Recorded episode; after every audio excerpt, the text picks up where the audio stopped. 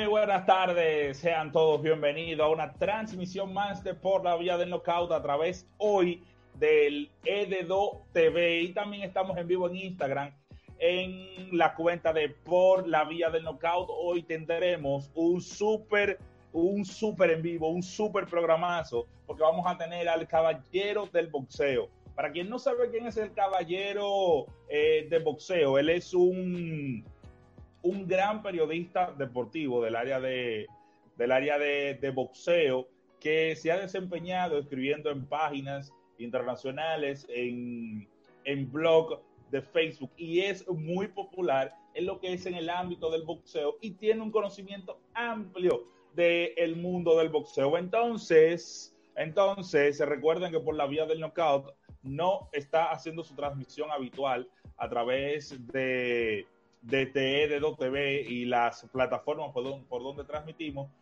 el tema eh, de que nos arropa a todos, que es el coronavirus también. Desde aquí le enviamos toda la bendición de Dios y le enviamos eh, todos los deseos de sanarse a nuestro compañero, amigo y hermano Antonio Tavares, eh, Antonio Taveras, quien está aquejado de salud y no puede estar en estos momentos en el en vivo con Frankie, el caballero de boxeo. Vamos a esperar que nos informe que él esté eh, dentro. Bueno, aquí tenemos a Franklin. Vamos a darle la bienvenida a mi hermano y amigo Franklin, que hemos hablado muchísimo por grupos, por teléfono. También Franklin era, eh, hacía participación activa en el programa de Por la Vía del Knockout, que esperemos hacerlo. También es participa en el podcast que tiene con Héctor y con Damián Ferrer, que es muy, muy interesante. Saludos, eh, Franklin, ¿cómo estás?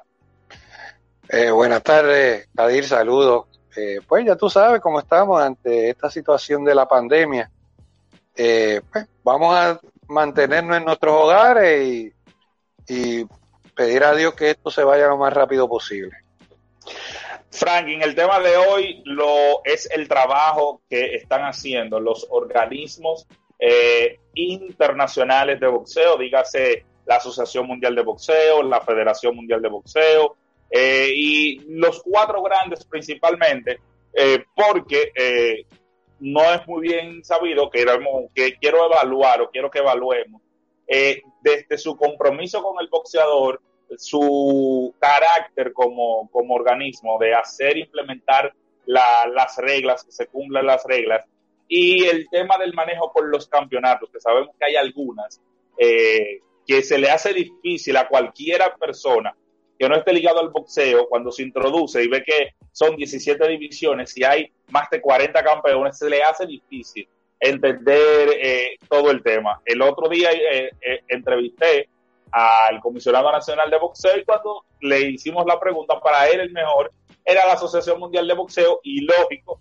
porque en el caso de Franklin Núñez, que es el comisionado nacional de boxeo, es con quien más tiene relación. Pero vamos a entrar en materia, Franklin. Eh, háblame un poco, o cuál es tu parecer, así a vuelo de paro, cuáles son las virtudes que tienen cada una de los organismos internacionales actualmente.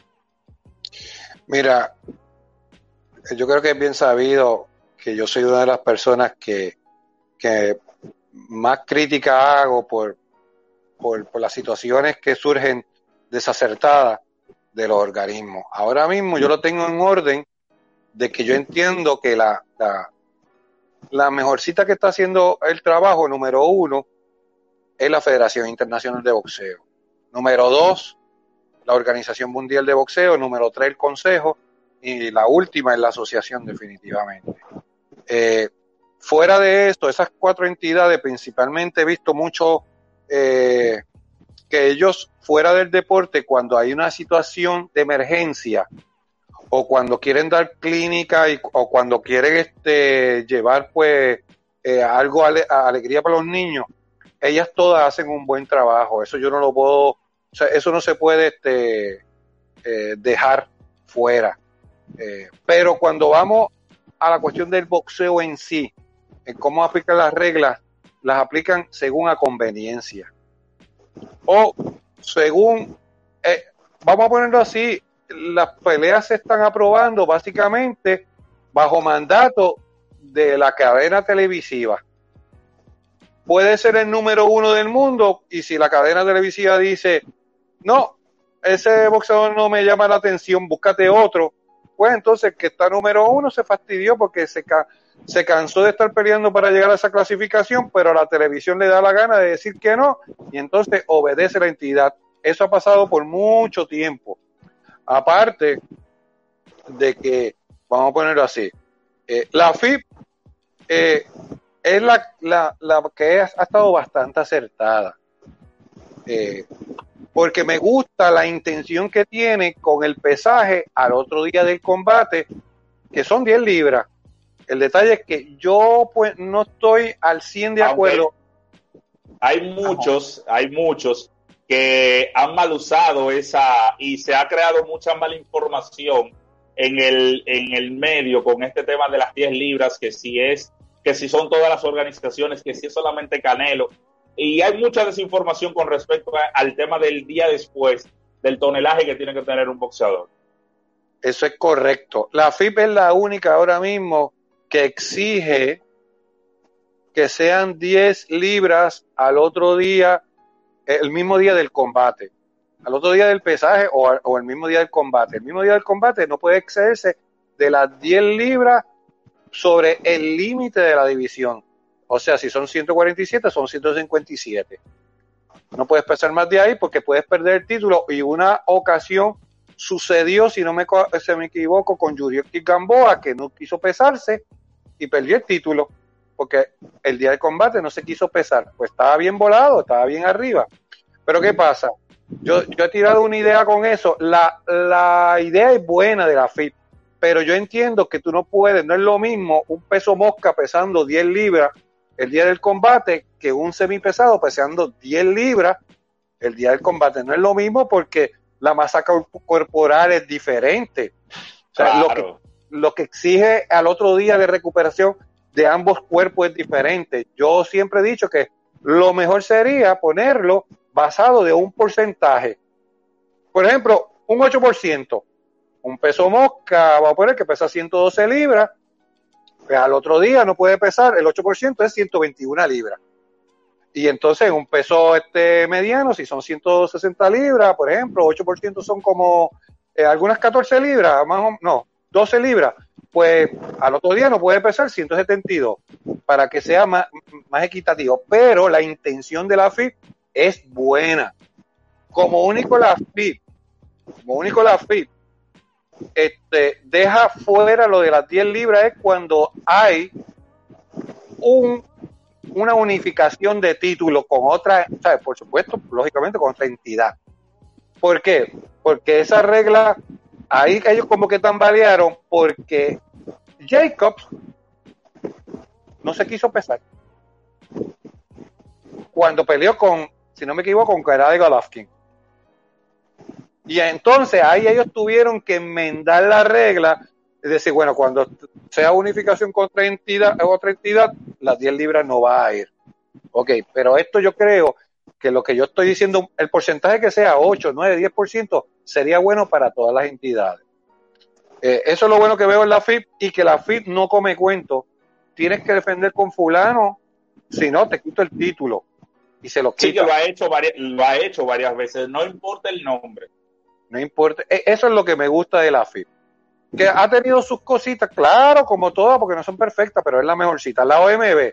La OMB no cree en los interinatos. La OMB ha hecho el, el campeón interino cuando lo es necesario, como debe ser. ¿Qué es un campeón interino? Un campeón interino es cuando surge, cuando el campeón regular tiene alguna enfermedad, una situación familiar grave, eh, eh, algunas situaciones personales graves y le dan X tiempo y entonces agarran los mejores clasificados y lo colocan por un título interino. Pero cuando regresa el campeón, ese, ese titular, ese interino, tiene que pelear con el campeón regular y desaparece el interino. Es el verdadero interino. ¿Qué pasa? Lo único que no estoy muy de acuerdo con la OMB en algunas cosillas es que ellos no están de acuerdo con los interinos, pero sin embargo yo he visto que han utilizado el interino en títulos regionales, no mundiales. En los mundiales ellos lo hacen perfecto por el libro, pero en los títulos regionales me he dado cuenta que, no tienen razón de ser hacerlo. Exactly. Llegamos al Consejo, el Consejo Mundial de Boxeo, eso es a pura conveniencia. El, Consejo Mundial de Boxeo desde hace muchos años, eh, con don José Sulaimán por lo, por lo menos había un poco más de respeto. Con Mauricio, Mauricio lo que ha hecho es un desbarajuste. Eh, y entonces es a conveniencia. Todos son a conveniencia, pero la CMB estrelló el bate y botó la bola. En este caso. Ajá. Sí, te decía que el CMB eh, creo que quizás es la, la más comercial de todos, porque ella, el, el, consejo normalmente lo que está es a favor del comercio, a favor de qué es lo que genera dinero. Y por eso vemos, eh, vemos muchos títulos que ni siquiera son mundiales, son títulos conmemorativos, pero que lo utilizan mucho para promocionar la pelea. Lo vimos con, por ejemplo, en algunas peleas con Canelo, eh, donde ponen el título Maya, donde ponen el título Centenario, por decir cualquier cosa. Y es el título que ellos, vamos a decir, promocionan como organismo de esa pelea. Exacto, tiene el título plata, el título diamante, eh, el título este Huicholo, lo que sea. Esto, y cuando viene a ver, crea una confusión y a veces utilizan el interino sin razón de ser, porque dos o tres veces se le ha zafado. E inclusive, un ejemplo, cuando Canelo Álvarez ganó el título Super Welter, se lo ganó a Matthew Hatton, al hermano de Ricky Hatton. Matthew Hatton era un peso welter que ni tan siquiera había sido campeón mundial, porque si por lo menos era campeón mundial welter, porque se dado, ok, te voy a dar una oportunidad para que vayas con el campeón super welter porque eres el campeón mundial. Ok, no hay problema, eso se ha dado de una división a otra división. Pero un tipo que ni tan siquiera, ni tan siquiera era un welter de renombre y lo pone a pelear por el título super welter. Ya, y no, y de ahí para acá, un montón de barbaridades que, que yo pudiera mencionar.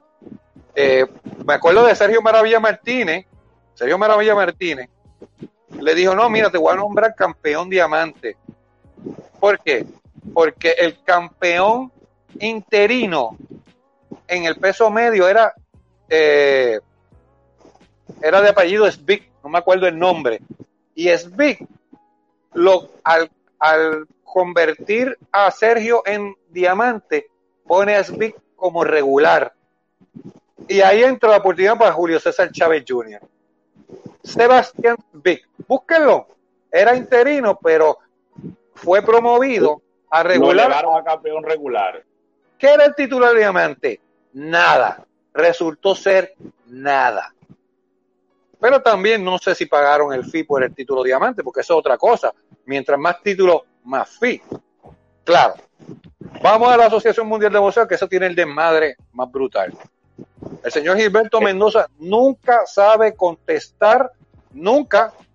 Él contesta con algo sólido, que tenga por lo menos fundamento el por qué suceden las cosas.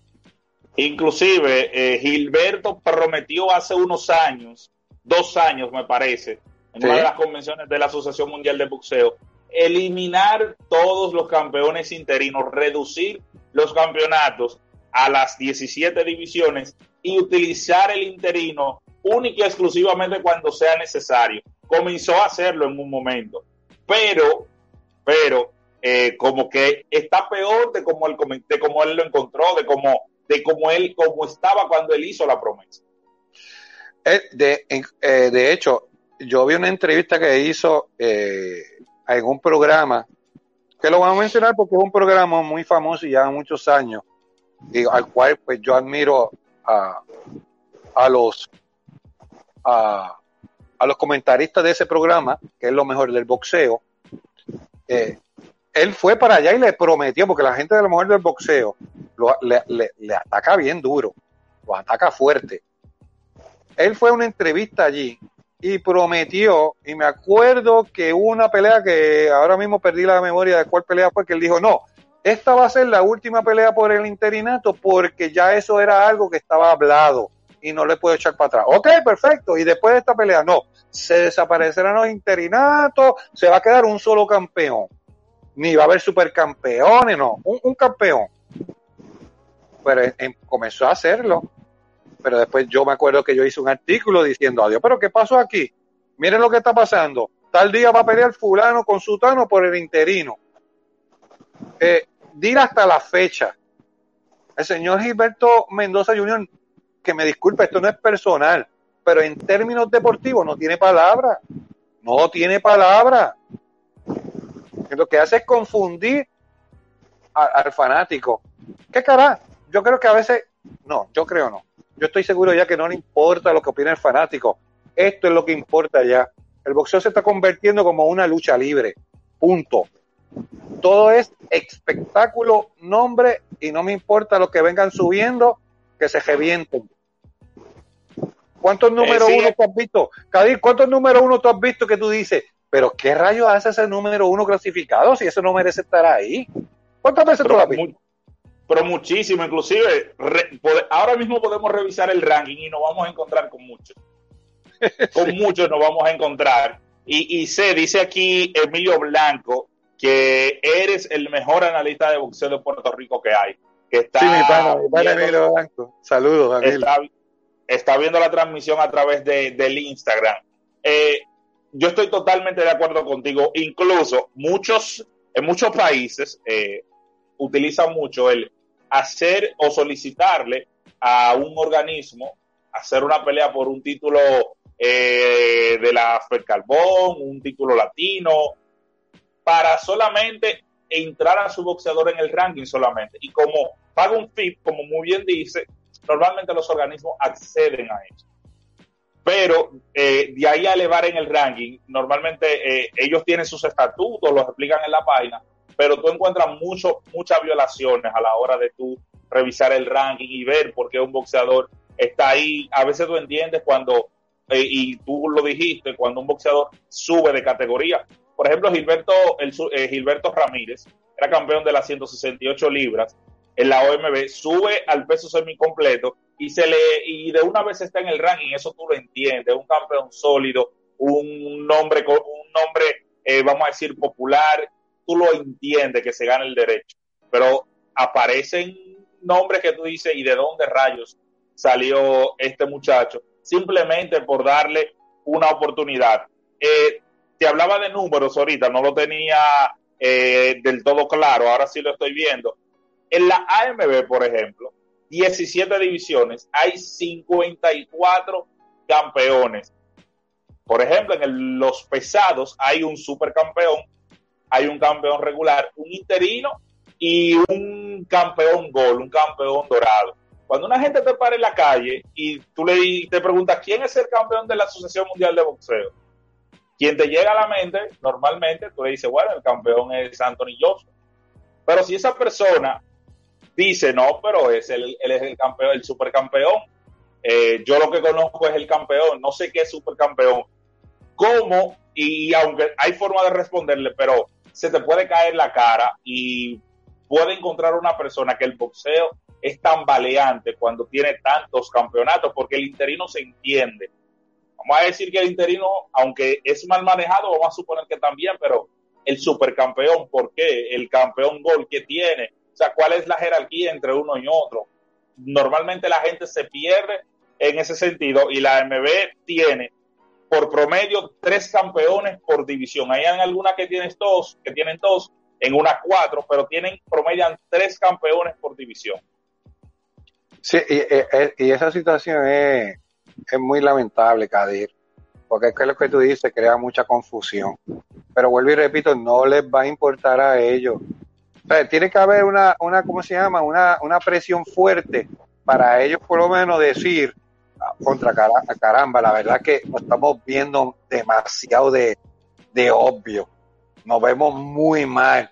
Entonces, porque yo sé que ha pasado, yo sé que eh, comentarios serios de algún periodista o, blogueros. Ellos, ellos los toman en cuenta, llega un momento que los toman en cuenta. Lo sé. A mí me ha pasado la experiencia que yo he, han anunciado un combate y yo lo he criticado, que yo he dicho, mira, ese combate no tiene razón de ser. ¿De dónde sacaron ese rival? Por favor, para esto no hagan ninguna pelea. O sea, es un bochorno. Y entonces llega un momento que cambian el rival. No va. Ah, y no es invento mío, porque vamos a ponerlo así, los promotores aquí en Puerto Rico lo saben, porque a mí me llega toda la información. A veces ellos dicen algo, pero ¿qué pasa? Yo tengo mi conexión y así mismo me lo dicen. Frankie, esto pasó por esto y por esto. Lo que tú empezaste a, decir parece que la verdad que se vio demasiado de claro y ellos tuvieron que actuar.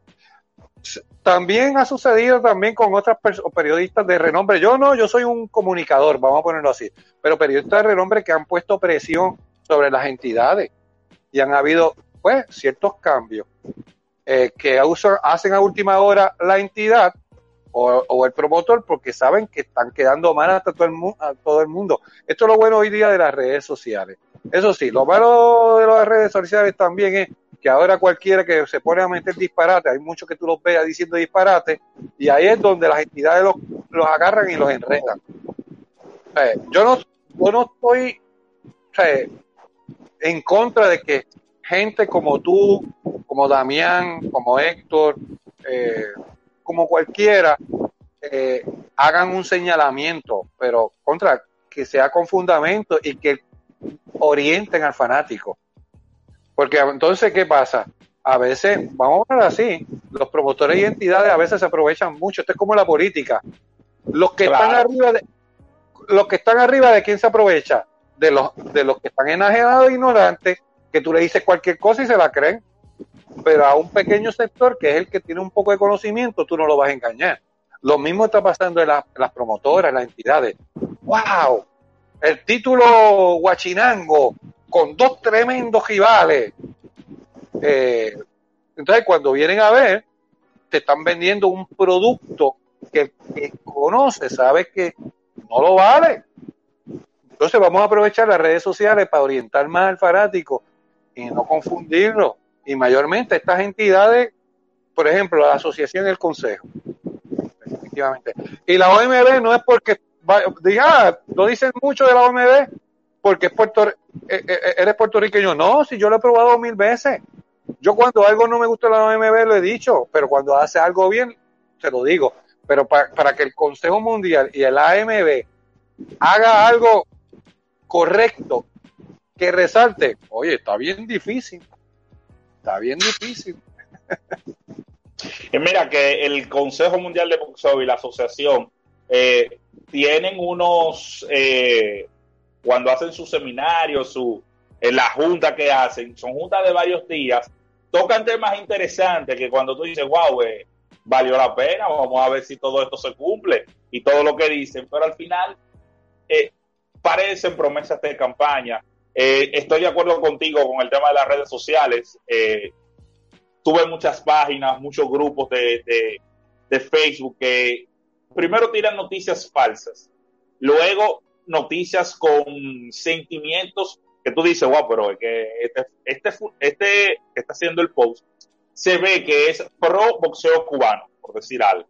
Y no sé si hay un, no sé si hay una página por ahí que sea pro boxeo cubano, o sea, con ese nombre, pero sí hay muchas que todo lo que es defendiendo al boxeo cubano, no importa la situación. Y también hay otros que no tienen páginas, no tienen grupos, que pertenecen a esas páginas, que eh, lo que van ahí es, vamos a decir, ni siquiera a desmentir, solamente a discutir de una manera eh, no profesional, de una manera que tratan de ofender al otro, porque no ofende quien quiere, sino no, no todo el que quiere puede ofender al otro y, lamentablemente vamos a tener que luchar con eso eh, en las redes sociales. Para mí yo creo que de todas las organizaciones, la AMB es la que menos, la que peor se maneja en todos los sentidos. Estoy de acuerdo contigo que la federación quizás es la que va más por el librito y eh, creo que con una unificación ellos, estoy hasta de acuerdo que ellos esa regla, vamos a decir que la omitan porque sería un, un pulso entre una y otra, y si tú te pones a pulsear, por ejemplo, con la AMB y el CMB, que quizás son más reconocidas, si tú le dices a un boxeador con cuál, con cuál título tú te quieres quedar, probablemente se quede con el del consejo que con el de la federación. Entonces, quizás ahí en, en el pulso, ellos tienen razón en, en, doblegarse. Y esto de la organización no tiene que ver por países. La MB que está en Panamá, la, el Consejo de México, vamos a decir que tienen su localidad ahí, pero son organismos internacionales que no hay que tomarlo como un, con un nacionalismo de que esto es de aquí, esto es de allá. No, no, no, no. Y mira que eh, lamentablemente ellos tienen eh, sus países donde, con quien mejor se llevan. Por ejemplo, en República Dominicana, eh, el boxeo profesional con quien más afinidad tiene es con la AMB, donde hemos tenido más campeones, es con la AMB. Entonces, eh, Frankie, me dice el productor que vamos a ir a una pausa. Vamos a una pausa y cuando retornemos, Bernardo Pilate estaba con nosotros ayer, hizo su top 10. Te lo voy a compartir para que hablemos un poquito de eso. ¿Qué tal? Seguro que sí. Entonces, vámonos a la pausa.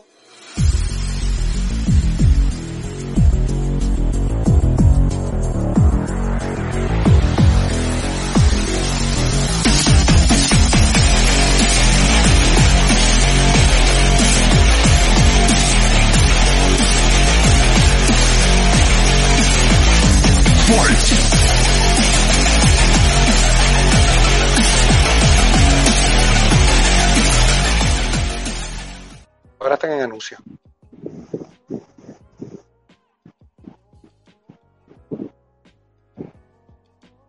Bien, retornamos a Por la Vía del Knockout, el mejor programa de boxeo que hay en República Dominicana. Nadie lo hace mejor.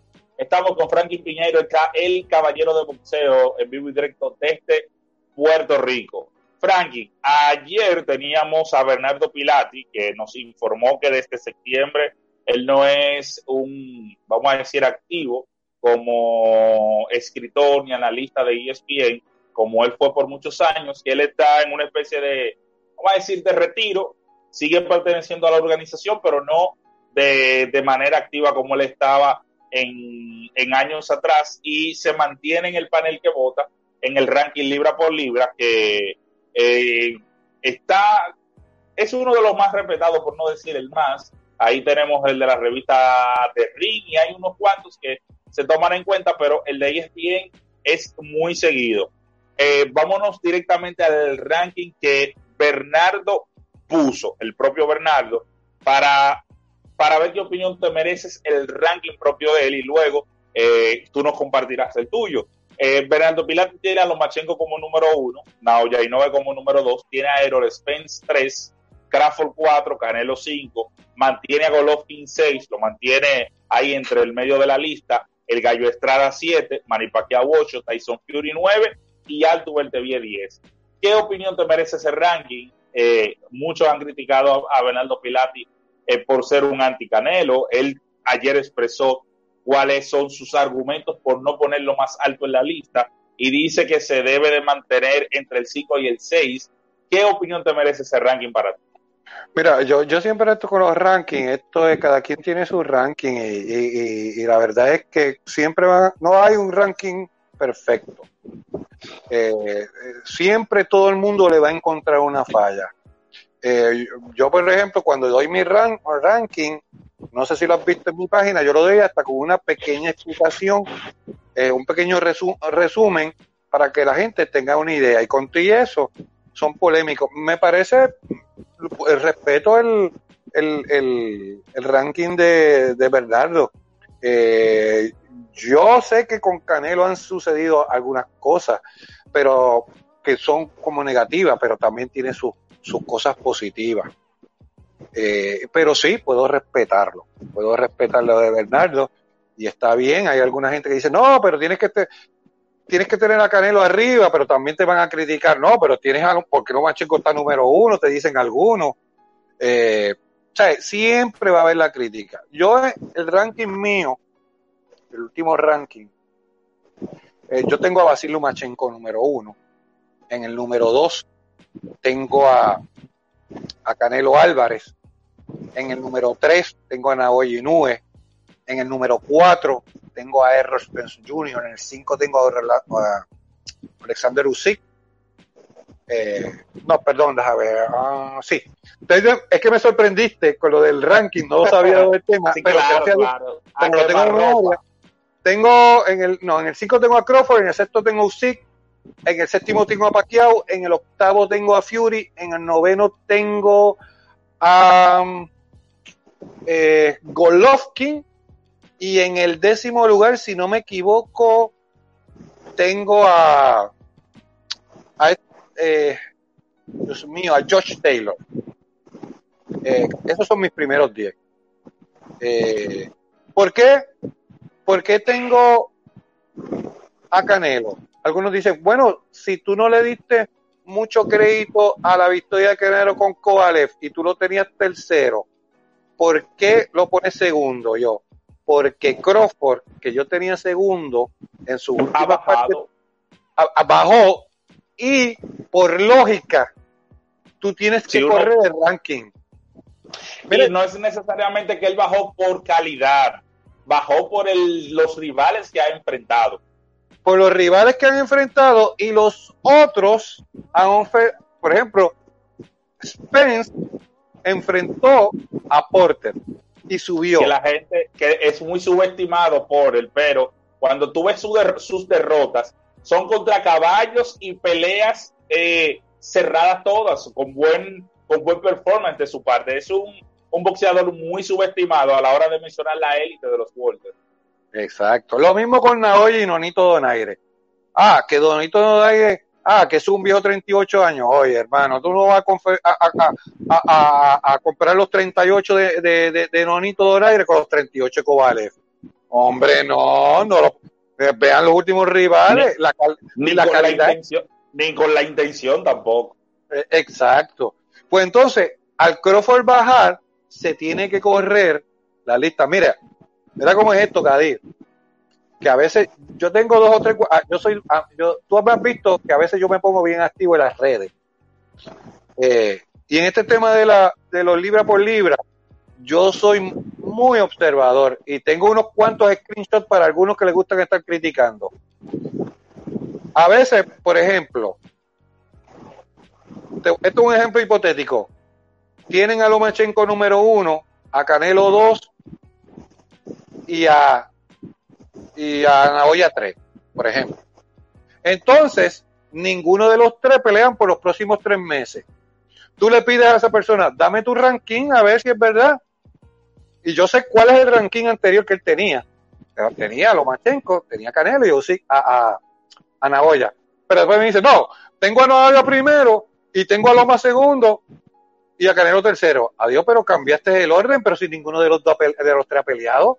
Exacto. Si ninguno de los, si ninguno han peleado, tú no, no hay necesidad de cambiarlo. Inclusive, yo lo que utilizo, eh, que cada cierto tiempo lo actualizo, y más o menos digo que voy a hacer uno en diciembre y en junio, que más o menos ya han peleado dos de, los primeros tres o, de los diez que tengo han peleado seis, siete, tú tienes una idea, inclusive hasta con un solo que pelee, tú no, no te atreverías a como a cambiar porque tú no sabes si el otro va a estar peor. Entonces es, muy cuesta arriba hacer rankings mensuales o cada vez que hay una pelea hacer, moverlo porque no tiene una razón de ser. De, hecho, si, tú lo, si uno lo hace mensual, eh, es un poquito trabajoso, como tú dices. Primero, es trabajoso. Segundo, eh, depende de la actuación. Por ejemplo, eh, Naoya Inoue hizo una tremenda actuación con Nonito Donaire. Pero, pero hay, es lo que tú dices, pero dices, contra, pero el próximo mes, este boxeador, por ejemplo, Porter va a tener, Porter no, Spence va a tener un rival bien fuerte como Crawford. Es a rayo. Entonces voy a poner a, Naoya por encima de. Es un ejemplo hipotético. Tenía a Naoya detrás de, de, de Errol Spence y ahora lo voy a poner por encima del canal a Nonito, pero este no ha peleado con, con Crawford todavía para yo. Lamentablemente, si uno lo hace mensual, tiene que haber movimiento. Tiene que hacerlo. Pero eso sí, yo prefiero hacer lo que tú dices. Yo espero a veces hasta dos y tres meses para hacerlo, para que se vea algo más, un ranking más sólido.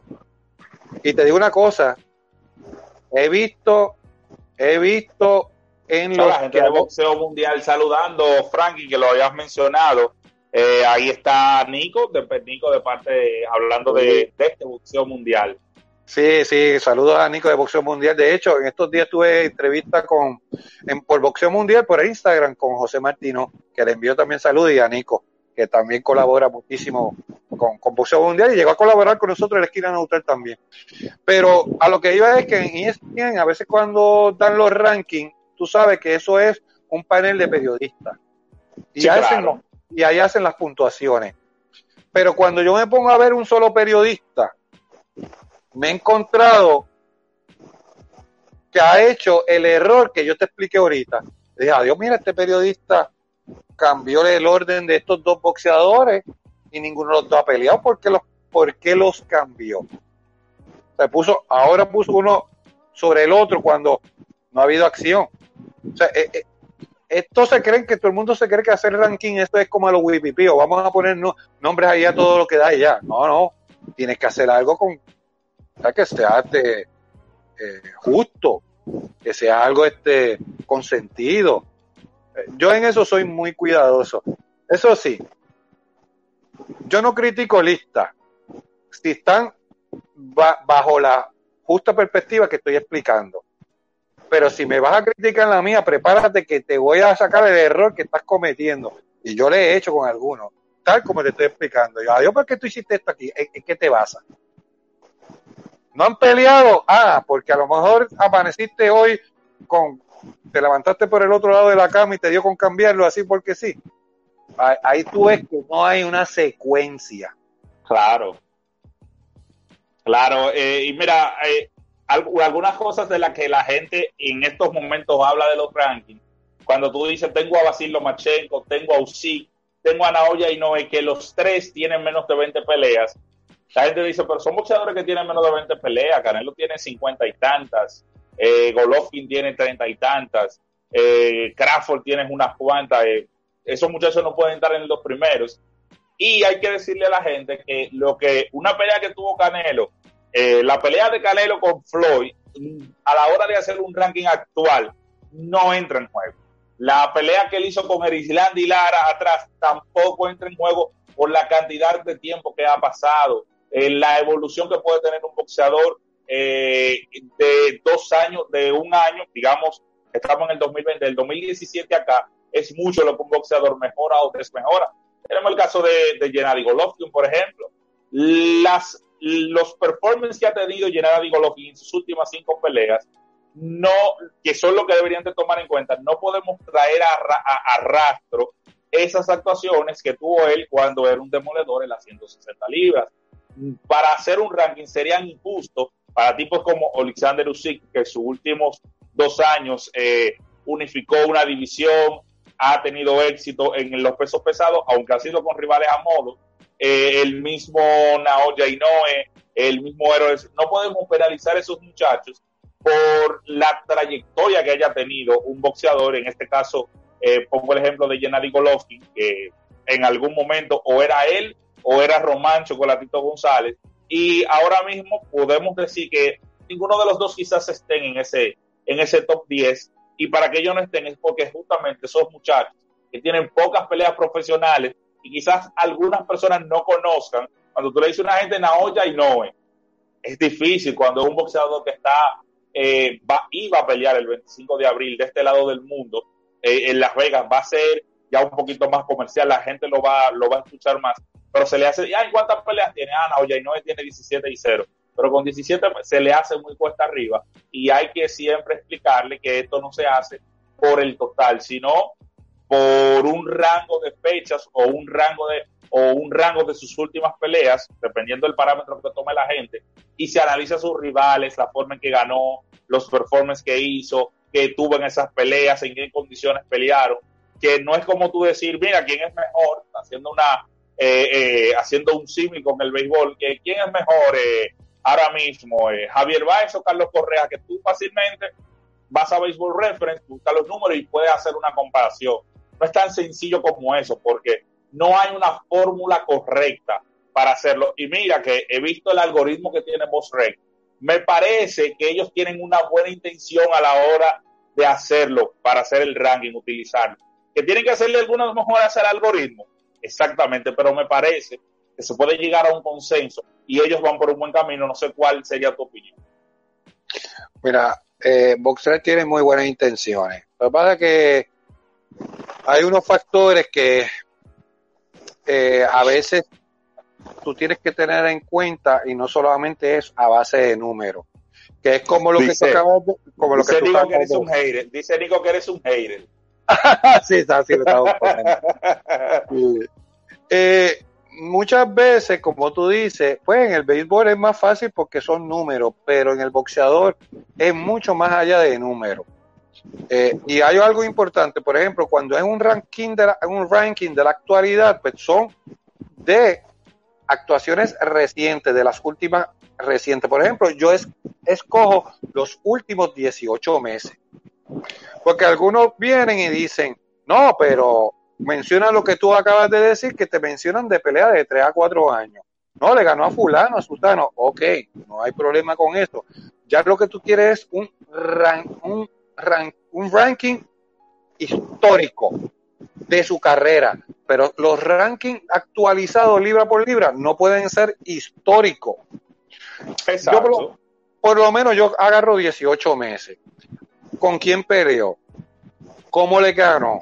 Si dentro de ese lapso de 18 meses hizo un logro histórico, si el logro histórico lo hizo en ese momento. Ah, pero Frankie, este, ya están mencionando ya la palabra histórico. yo no, porque yo estoy diciendo en ese momento, porque si Roy Jones estuviera activo, si me dejo llevar por tu lógica, pues tengo que ponerlo en el ranking. Claro. Porque tú me estás hablando. Sí estarían penalizando unos y ayudando a otros, penalizando a los más nuevos y ayudando a los más viejos. Entonces hay otro factor. Hay veces que se da una decisión y la decisión es bien eh, controversial al punto que puede ser un robo. Pues el tipo que perdió y tú lo tienes en el ranking y está a voz popular que fue un robo, hasta en los expertos también, pues pues tú no lo puedes penalizar demasiado en el ranking. Tú decir, ya antes lo tenía segundo, pero como perdió, los jueces dijeron que perdió, pues lo voy a bajar a 8. No. Tú tienes que evaluar también. Por ejemplo, a mí me pasó con Román Chocolatito González cuando perdió con Sri Saker Rumbisai, cuando perdió el invicto. Mucha gente vio a Chocolate, yo vi a Chocolate ganar. Entonces, eso sí, que no fue la mejor, la mejor noche de chocolate, no fue la mejor, pero con todo y eso hizo lo suficiente para mí, para que le ganara Rumbisai. Yo lo tenía en ese momento número uno, entonces lo bajé, creo que fue a tres, porque me acuerdo que, no me acuerdo, sé que hubo un boxeador que hizo una buena actuación y yo lo subí por encima de chocolate. Y entonces me dice, pero Frankie, tú dices que para ti gané, ¿por qué lo bajaste? Yo, no me escuchaste, te dije que ese no fue la mejor noche de chocolate. Por eso fue que lo bajé, no porque perdió, porque conté que no fue la mejor, yo lo vi ganar. Pero tampoco no lo voy a, panelizar para sacarlo fuera del ranking. Porque si lo saco fuera del ranking, estoy siendo injusto. Lo mismo que pasó con Gennady Golovkin en su última pelea con Sergei Dravichenko. Una pelea totalmente desastrosa, inclusive hasta, hasta para darle las tarjetas a, a tan desastrosa fue la actuación de Gennady Golovkin de la segunda parte en adelante, de la, de la segunda mitad, en la segunda mitad de la pelea, y ya le estaba en el fondo de la lista por sus derrotas o por su empate, vamos a decir, por lo que, y por la subida de otros boxeadores. Esta es, a pesar de haber ganado, su actuación hace de que tú tengas que bajarlo y, tener que subir otros que han hecho mejores actuaciones. Exacto. Eh, Yo lo eso es lo que pasa en los rankings. Yo lo, tenía séptimo y ahora lo tengo noveno. Y viene de ganar. Bueno, entre comillas, porque mi tarjeta perdió. Y, soy un admirador de Golovkin. Y yo lo vi perder con Deverchenko. Yo lo vi perder. Con todo y la caída. Con todo y la caída. O sea, de momento de lo, lo, lo confundió. Yo voy más. Golovkin. Yo soy bien meticuloso para decir al boxeador le cayó la edad Muchos me decían a mí, no, pero es que Canelo le ganó a Golovkin porque ya no es el mismo. No, yo estaba viendo todavía un Golovkin con habilidades. En la primera lo vi ganar y en la segunda lo vi perder apretado. Para mí ganó Canelo la segunda, la primera no. Pero vi un, un robo. Eh, exactly. Pero Golovkin estaba, tenía las facultades todavía. Oye, con Deverachenko se le notó, pero bien brutal. Eh, estaba lento, lento. Él no es, nunca ha sido muy rápido, pero con Debrachenko se veía, pero lento. Se veía En, slow, en slow motion, se veía. Slow motion, fuera de ritmo, él no lo podía encontrar, se vio hasta falto de aire. Eh, oye, ahí sí que yo vi que la edad le cayó arriba. Y Deravichenko estaba en algún punto, estaba eh, presto para ser noqueado. O sea, el Golovkin que quizás se enfrentó a Canelo Álvarez en la primera pelea hubiese, mm, sin ninguna duda, noqueado a Deravichenko, porque él estaba presto para. El estilo que le implementó contra Golovkin era justo para ser noqueado. Y, en, cuando al momento de la caída, varias veces eh, se vio Deravichenko y vimos a un Golovkin que prácticamente se podía decir que perdió el instinto. Eh, hablaba con Antonio el otro día, eh, hace una semana, que está quejado de salud. Eh, le, enviamos todas las bendiciones de este lado. que, se, que se recupere pronto. Claro, pronto, pronto.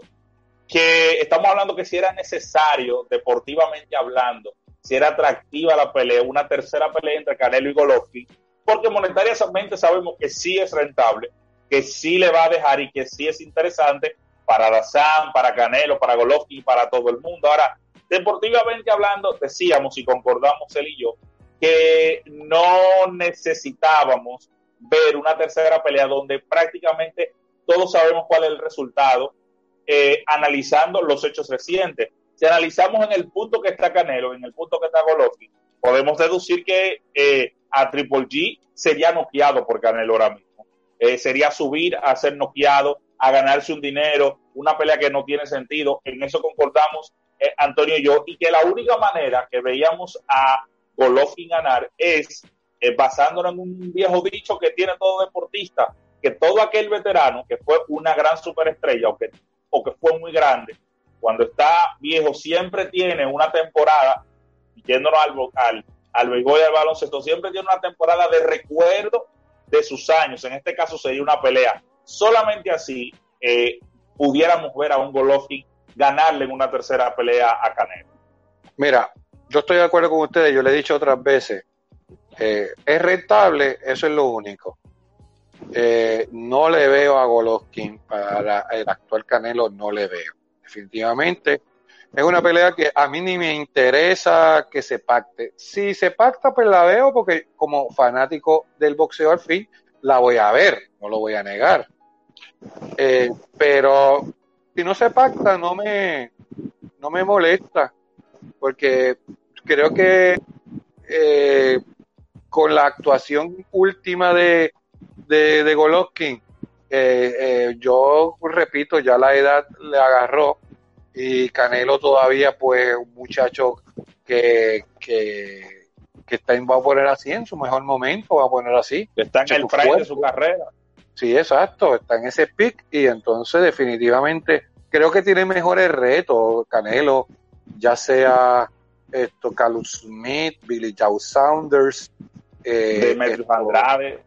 Demetrius Andrade, eh, aunque Demetrius Andrade a mí, no sé, a mí nunca me ha convencido en lo absoluto. Y lo digo sin que me quede nada por dentro. Es un tipo frío y caliente que ha, que ha enfrentado, mira, yo siempre digo que cuando tú te enfrentas a un tipo que está muy debajo de tu nivel, tú tienes que acabarlo.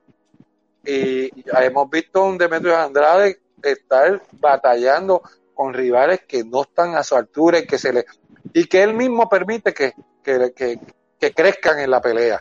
Eh, para mí, Demetrius con Canelo, es más, yo he puesto un knockout con Canelo contra, contra Demetrius, pero ya contra Billy Joe, ya contra Carl Smith, ya bajando hasta Dimitri Vivol, que es un 175 pequeño. Eh, ya Beterbiev en 175 ya es. Yo entiendo que Canelo en 175 no tiene nada que buscar. ¿Sabes que a mí, me pregunta, a mí me preocupa y creo que lo había dicho, lo, lo dije en uno de los grupos en los cuales participamos, de que no, con la intención de Bitball, que él dice que estaría dispuesto a bajar a 168, lo puede hacer porque como bien dices, él es pequeño, pero esa intención a mí no me gustaría que se pacte una pelea con un boxeador que es 175 libras y que él tenga la intención de bajar a la 168 por un por meramente comercial, porque eh, ya Canelo tiene como muchos asteriscos, vamos a llamarlo así. Eh, está la última pelea como Kovalev, que realmente eh, fue todo un fiasco. y, y no me gustaría ver una pelea de esa forma, que vamos a pelear 170, eh, fueron 175, pero vamos a hacerlo en un peso que me convenga, porque ya la trayectoria de Canelo no amerita otro asterisco más. No, definitivamente, mira, yo soy de las pocas personas que, siempre he dicho, eh, y lo he repetido, de que a mí el cashway mm, ni me va ni me viene. No lo critico, como tampoco la cláusula de rehidratación. Eh, el cashway, siempre y cuando se haga cuando tú subes de una división a otra. Si el otro lo acepta, el de la división superior, no tengo problema. Eso sí, pedirle un couchway o una cláusula de rehidratación a uno de tu mismo peso, coño, tra. Ay, no, chicos, porque se supone que esas cláusulas se hagan cuando el otro está en otra división superior que es mucho más grande que tú, ahí se puede entender, pero a, a uno de tu misma división, hombre, no. Ok, en el caso de, de, de Kovalev, si él o ellos hubieran aceptado, hay cláusula contra Kovalev, porque contra Kovalev es más grande, pues está bien, pero decir, decir que iban como que dice en las condiciones naturales, vamos para el peso de Kovalev, no va a haber cláusula de reiteración y lo negaron mil veces para que después explotara la situación, les quedó muy feo. ¿Por qué? Porque su imagen ya está bastante lacerada y si le vas a estar echando más sal, Canelo, mira, yo entiendo que Canelo en algunas cosas no tenía esto, no tenía, es más, para decirte más, Canelo se ganaba para mí a Kovalev cláusula de rehidración. ¿Por qué? Porque yo dije, yo voy a Canelo, sin yo saber primero lo de la cláusula secreta que salió un día antes de la pelea. Ya yo había pronosticado a Canelo porque porque Kovalev venía de ser bien tocado con Anthony Jardé. Ya venía tocado, se vio mal y tú en 60 días no te puedes, tienes un entrenamiento encima, estás tocado, no tienes tiempo para descansar. Y entonces vas a pelear. Y él afirmó, y él afirmó eso mismo, inclusive dijo que tomó esa pelea por dinero. Después, no, después lo aceptó, aunque después borró el comentario, el post, pero en la grabación posteada, pero lo aceptó. Y eso dañó más la imagen de Canelo. Eh, y que Canelo, honestamente, él tiene las habilidades para irse de tú a tú con Carlos Smith y con Billy Joe Sanders y ojalá que no existan en su momento de negociación ese tipo de cláusulas secretas, secretas. Bueno, eh, bueno, Franklin, eh, solamente te voy a pedir o te voy a dar las gracias por participar en este en vivo que estamos haciendo a través de Instagram y, YouTube. Eh, vamos a agradecer que han estado con nosotros a Ernesto Amador, Mildred Basil, Franklin Amador, que han estado compartiendo con nosotros a través de, Instagram. Está Siri GB, que siempre está pendiente de nuestras transmisiones. Ya vimos a, Nico Jaime de Boxeo Mundial. Eh, también está Emilio Blanco, que habló, que dijo que eres el mejor analista de boxeo que hay en Puerto Rico. También, eh, sí, muchos han, han concordado de que son muchos, muchos campeonatos. Manuel Vidó eh, también estuvo con nosotros. Entonces, te voy a dar las gracias por participar por la vía del knockout. Ya habías, eh, habías estado como parte del staff. Eh, tuvimos que salir del aire por, por, por temas con la, con la planta donde estábamos. Sabes que siempre las colaboraciones están abiertas. Me gustaría escuchar un mensaje de ti para los seguidores del boxeo. ¿Qué pueden hacer o qué pueden hacer en esta época que no tenemos ningún tipo de deporte?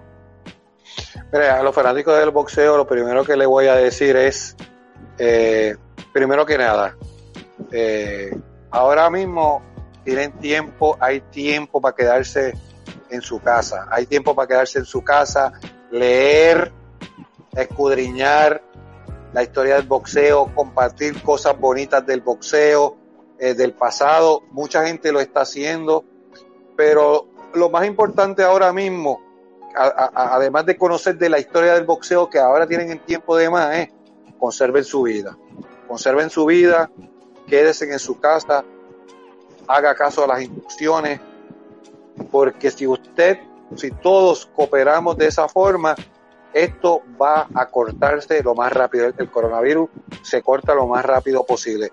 Pero si seguimos desobedeciendo y saliendo salir por salir y tomando las cosas como he visto en algunos, esto como si fuera un relajo y unas vacaciones para disfrutar, estamos mal. vamos a tomar este tiempo, disfruten con su familia, disfruten con la gente del boxeo a través de las diferentes este, redes y, y, pongan su granito de arena y vamos a tratar de todos juntos pues cooperar dentro de esta situación.